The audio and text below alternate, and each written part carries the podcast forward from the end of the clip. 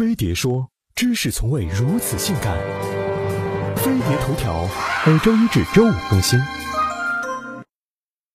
北京时间十一月十七日，二零一八年世界杯亚洲区预选赛，国足客场零比零战平中国香港，排小组第三，要晋级亚洲区十二强赛，又仅存理论上的可能性。其实，国足与中国香港队相爱相杀许多年，中国足球港囧史。追溯历史。香港球员曾为国足立下汗马功劳。一九三六年奥运会的中国足球队中，二十二名队员有十五人来自香港。民国时的第一球星李惠堂就来自香港。直到一九四九年，中国队才与中国香港队分家。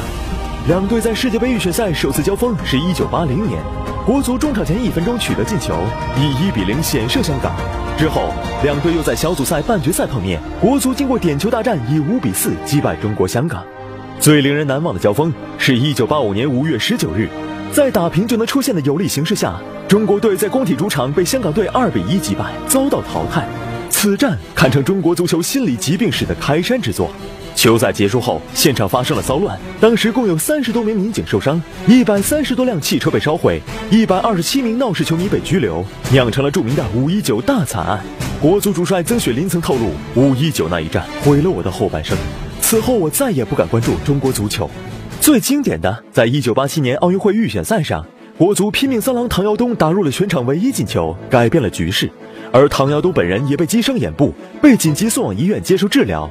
中场前，欣喜战局的唐尧东头缠绷带回到球场，得到全场球迷经久不息的掌声。此景也成为中国足坛至今少有的经典一幕。最没卵用的是二零零六年世界杯预选赛。国足七比零大胜中国香港，即便在香港队打默契球的情况下，数学成绩差的中国队却因为算错了净胜球，无缘晋级十强。这场比赛被众多媒体称为史上最耻辱的胜利。